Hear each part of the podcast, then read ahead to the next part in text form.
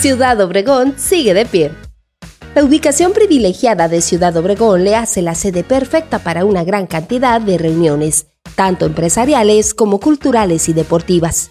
La Olimpiada Estatal de Codezón se celebra en varios puntos de Sonora y a nosotros nos ha tocado recibir a los competidores que practican el rey de los deportes, el béisbol. Los encuentros se llevarán a cabo en las instalaciones del Deportivo Nainari 2000 y serán en total 16 equipos que corresponden a dos categorías, por lo que la posibilidad de trasladarse rápidamente entre hoteles y sedes de los encuentros es vital. Esta es una de las razones por las que se ha elegido a Ciudad Obregón, ya que el trazo perfecto de las calles permite a los equipos visitantes desplazarse fácilmente y sin problemas.